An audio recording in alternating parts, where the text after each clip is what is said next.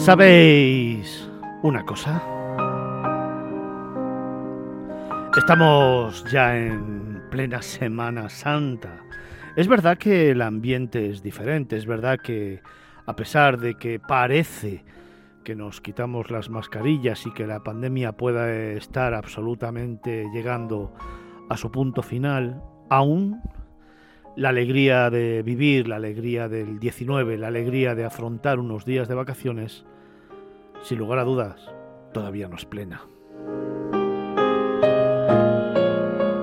Y no lo puede ser, por supuesto, porque durante toda esta semana se han producido muchas noticias y se han producido muchos hechos que quizá nos retraen un poco en las emociones y en las sensaciones o simplemente en las ganas de disfrutar y de vivir. Y eso sí me preocupa. A saber, por ejemplo, cuando venía esta mañana hacia los estudios centrales de Capital Radio para estas cuatro horas de miradas viajeras, iba pensando que el precio de los combustibles sigue por las nubes, a pesar de las subvenciones, de esas subvenciones que sí que es cierto que pueden ayudar a salir adelante un pelín, pero que no es como nos las cuentan. También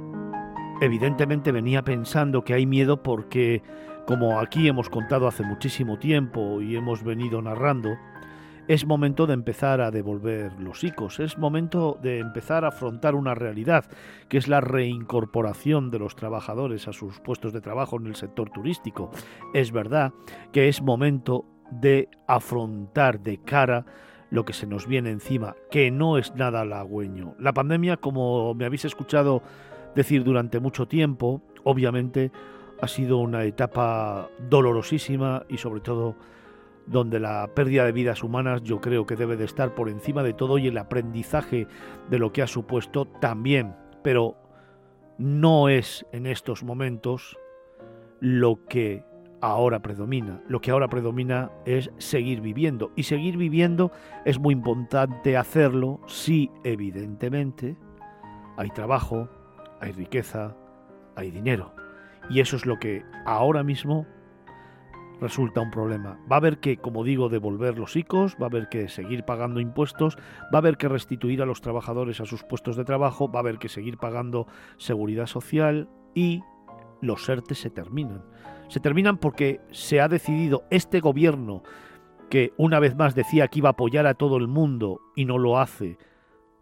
porque ha decidido que los ERTE solamente se prorroguen de manera automática en las agencias de viaje, como digo, no ha cumplido la palabra que la ministra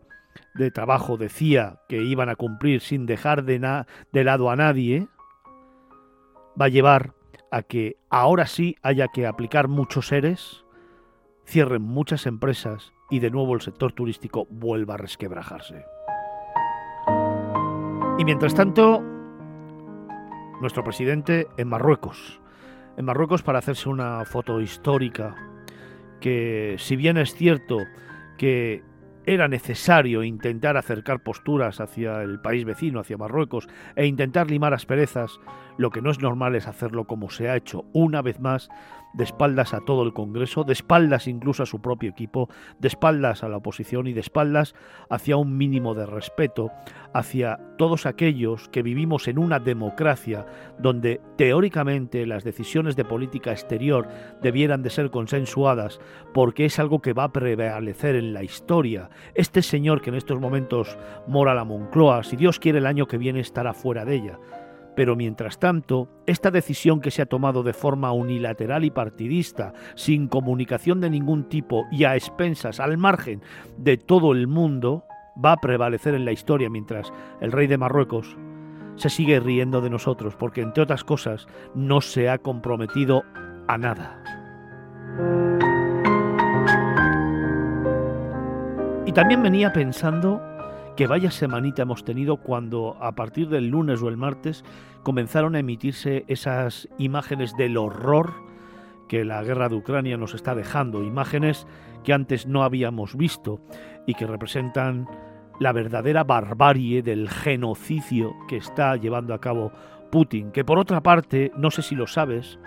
pero desde que comenzó la pandemia hace ya 45 días, ha facturado 35 mil millones de euros solamente en la venta de combustible y gas a países de Europa, es decir, a 850 millones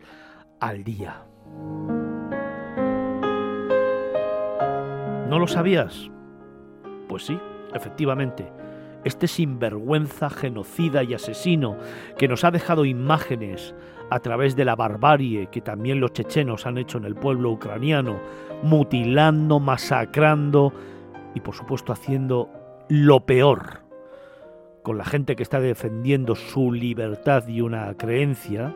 este asesino se sigue lucrando de un conflicto bélico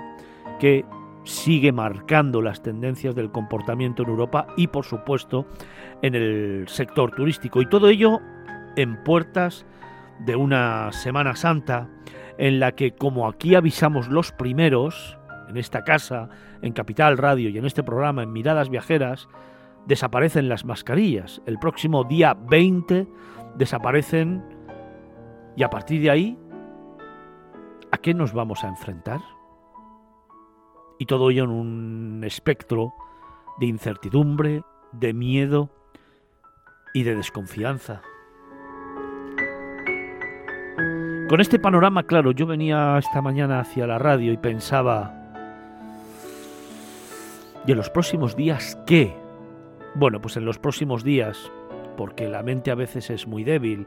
y sobre todo porque también creo que tenemos unas ganas inmensas de vivir y de restituir la esperanza, el aire y la vida, muchos millones de españoles, muchos se lanzarán a las carreteras, como ya pasó ayer, por cierto. Ojo y muchísimo cuidado al volante porque ayer mismo y justo unos minutos antes de empezar la operación salida ya hubo un accidente múltiple que colapsó alguna de las carreteras de salida. Mucho cuidado al volante. Como decía, los españoles vuelven otra vez a las carreteras a intentar buscar una vía de escape. Una vía de escape que probablemente este año se circunscriba al disfrute de unos días en nuestro país. Es decir, volvemos a aquel eslogan que creamos hace ya un par de años en el que decíamos, quédate en España, redescubre tu país. Es una forma de ayudar al sector turístico, pero sobre todo de intentar también apoyar a todos esos empresarios que tan solo hace unas horas, unos días, cuando se les preguntaba por la previsión de la Semana Santa, decían que existía una incertidumbre máxima porque en estos momentos, las reservas no alcanzaban más de un 50 o 60%. Aquí en Miradas Viajeras y Tiras de Medioteca, hace ya tres semanas que dijimos, y además lo dije bien alto y claro, y también hice un reto a todo el equipo, después de Semana Santa lo analizamos, dije que las reservas esta Semana Santa llegarían a un 85%. Yo sigo pensando que así va a ser y sigo pensando que además seguimos en ese comportamiento de la reserva de última hora. Hoy, en esta mañana de sábado, estoy absolutamente convencido que muchas familias, que muchas personas, que muchos amigos, que muchas parejas están pensando si nos vamos y dónde vamos, qué hacemos, escapémonos, busquemos algo y la reserva de última hora evidentemente es una vía de escape que se va a dar en este país y que va a hacer que el sector turístico esta Semana Santa tenga una gran ocupación y por lo tanto un aliento. Pero eso va a quedar, eso va a quedar para la hemeroteca. El próximo sábado, no, el siguiente, veremos a ver qué datos ha arrojado la Semana Santa y si yo me equivocaba o no. Pero estoy absolutamente convencido que la recuperación del sector turístico está empezando a darse. Ya dije que el año 2022 empezaría a tener esa recuperación clara y que el 23 sería la consolidación definitiva y creo que no me equivoco, pero aún así lo iremos viendo. Lo iremos viendo en un momento en el que en el que estoy francamente decepcionado, porque si en un momento como este tenemos que viajar, queremos viajar, los combustibles están por las nubes y queremos apostar por los transportes sostenibles, como es por ejemplo el tren. Lo que no es de recibo es que nuestra principal compañía, ahora que se han liberalizado los transportes, ya han entrado otras empresas extranjeras a ocupar el puesto de Renfe, que es de lo que hablo, lo que no es normal es que esta compañía de bandera haya adoptado una política absolutamente leonina en cuanto a la política de precios y en cuanto a la política de actuación respecto al viajero, al que con sus decisiones denigran y por supuesto no le incentivan para viajar. Y te cuento, ¿crees que es normal que porque en un billete de ave que saques te equivoques en una letra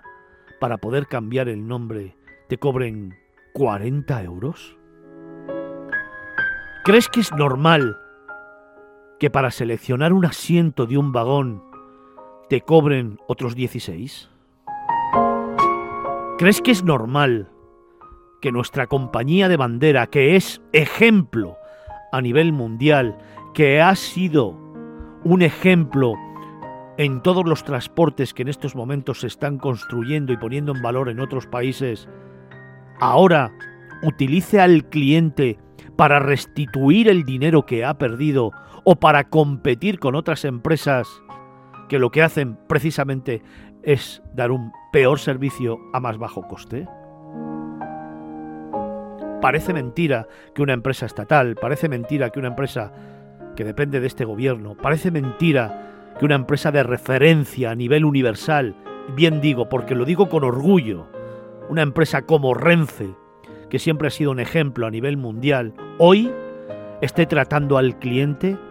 como si fuera un mero ingresor de dinero que intente restituir todas las pérdidas y que ya que se van muchos a la competencia, los que se quedan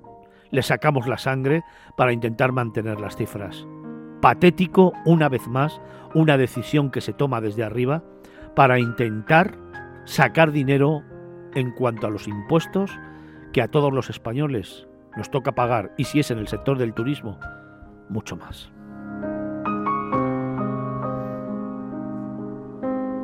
Y aún así, hoy quiero que pongas una sonrisa, hagas las maletas y decidas viajar, porque será la única manera en la que podamos ayudar a un sector resquebrajado por la crisis, resquebrajado por la pandemia, resquebrajado por la guerra de Ucrania, y, habiendo demostrado que tiene talento, compromiso, esfuerzo, trabajo e implicación con el gran motor de la economía en España, le podamos entre todos incentivar para que, al menos en Semana Santa, pueda poco a poco sacar la cabeza y en verano respirar con alegría, dándonos a todos una lección de cómo se hacen las cosas en un sector que es el de la felicidad.